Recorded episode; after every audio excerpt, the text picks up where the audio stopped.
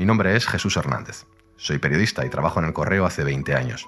Desde hace un tiempo me dedico a recuperar en los periódicos de Vocento la memoria de las víctimas del terrorismo. No es una tarea fácil y a veces puede ser dura, pero es importante, necesaria. Requiere tocar los márgenes del dolor y el duelo, y hay que hacerlo con la máxima sensibilidad, sin una gota de morbo, pero dejando espacio a la crudeza de un terror que marcó la historia de este país durante muchos años. El dolor es un lugar al que uno nunca se acaba de acostumbrar, pero hace falta conocerlo, registrarlo, para que nunca se olvide, para que no se repita. Con este episodio damos comienzo a una serie en la que vamos a escuchar voces de víctimas del terrorismo. Algunas de ellas han permanecido en silencio durante décadas.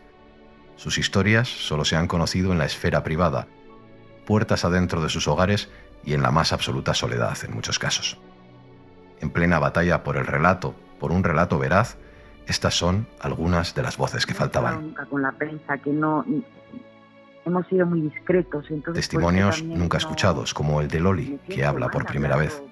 Es la hija de un brigada del ejército destinado en Bilbao que fue asesinado a sangre fría en plena calle. Las voces que faltaban.